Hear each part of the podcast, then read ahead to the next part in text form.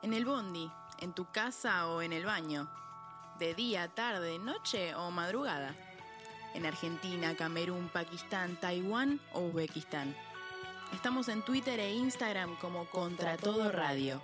Episodios completos en contratodopronóstico.com.ar y podcastianos en Spotify, buscándonos como Contra Todo Pronóstico. Te esperamos, pastelito de membrillo.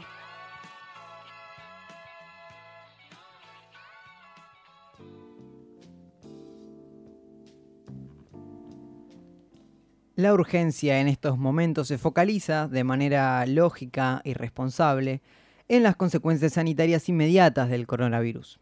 Este lado de la crisis desatada por esta pandemia es la que ocupa el principal lugar en todos los medios masivos de comunicación y mi postura no es ni por cerca criticar esto.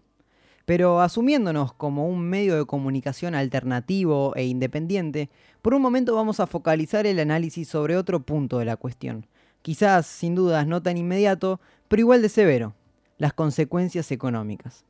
Hagamos un breve repaso de cómo estaba la situación de nuestro país antes de que el coronavirus asalte la escena mundial. Bueno, veníamos de un gobierno que había desfinanciado diferentes zonas estratégicas del entramado social y económico del país, tanto como ministerios, el de salud, por ejemplo, como así también la cadena productiva del país, por ejemplo, el cierre de pymes producida por la caída del consumo.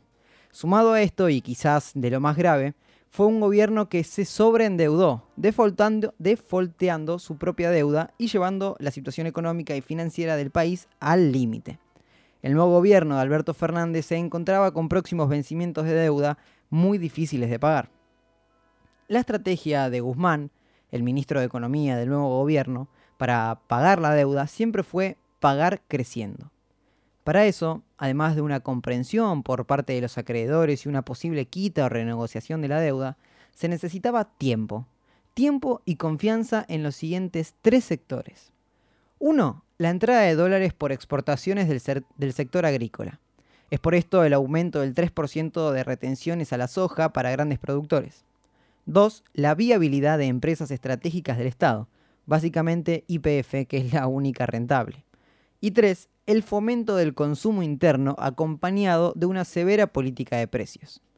Pero el panorama internacional cambió abruptamente a causa del coronavirus y esto no beneficia en ningún sentido a países en nuestra posición. ¿Qué es lo que está pasando ahora? Veamos. Primero, a raíz del aumento del gasto público de los países para contener la enfermedad, cayó la demanda de importación de ciertos productos, entre ellos la soja la demanda internacional de soja cayó, arrastrando con esta caída también el precio de la misma. Argentina exporta menos soja y encima a menor precio, lo cual desciende la entrada de dólares al país por este lado. Segundo, desplome histórico de las acciones de IPF. Dejó de ser viable por el momento. Esto es debido a la crisis del petróleo desatada por la sobreproducción de Arabia Saudita, que nada tiene que ver con el coronavirus, pero que es un hito internacional que nos afecta directamente. Tercero, para paliar la enfermedad, el gobierno toma necesarias medidas al igual que los, lo hacen la mayoría de los países del mundo. Cierre de fronteras, distanciamiento social, suspensión de shows, eventos deportivos, etc. ¿Qué quiere decir esto?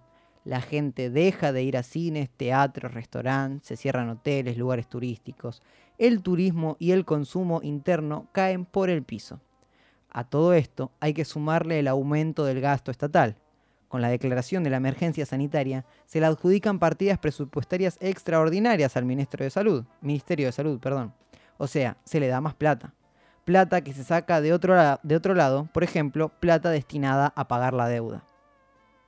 Todo esto demuestra que si bien la situación es difícil para el mundo entero, más lo es para los países económicamente vulnerables, como el nuestro.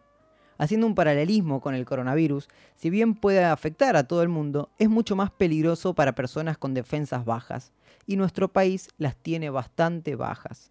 Yo creo que esta situación sanitaria va a pasar, que las autoridades están actuando muy bien y espero que a tiempo. Pero cuando todo esto pase, las consecuencias económicas, inevitables pero existentes, van a ser muy severas para todos nosotros. Ojalá sea hora de luchar y erradicar para siempre con esa enfermedad que nos hace tener las defensas bajas y ser vulnerables a cualquier virus. Esa enfermedad llamada dependencia económica y que nos causa el liberalismo salvaje.